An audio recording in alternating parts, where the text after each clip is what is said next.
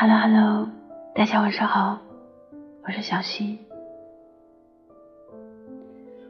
人这一辈子啊，活的就是一场心境。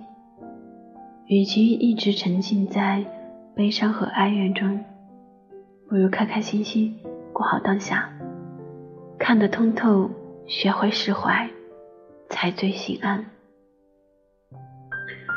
生命中有许多事情都充满着未知的变数，无论是好事还是坏事。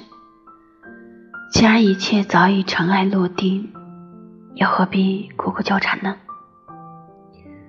我们最应该做的是，懂得用一颗平常心去坦然面对这一切。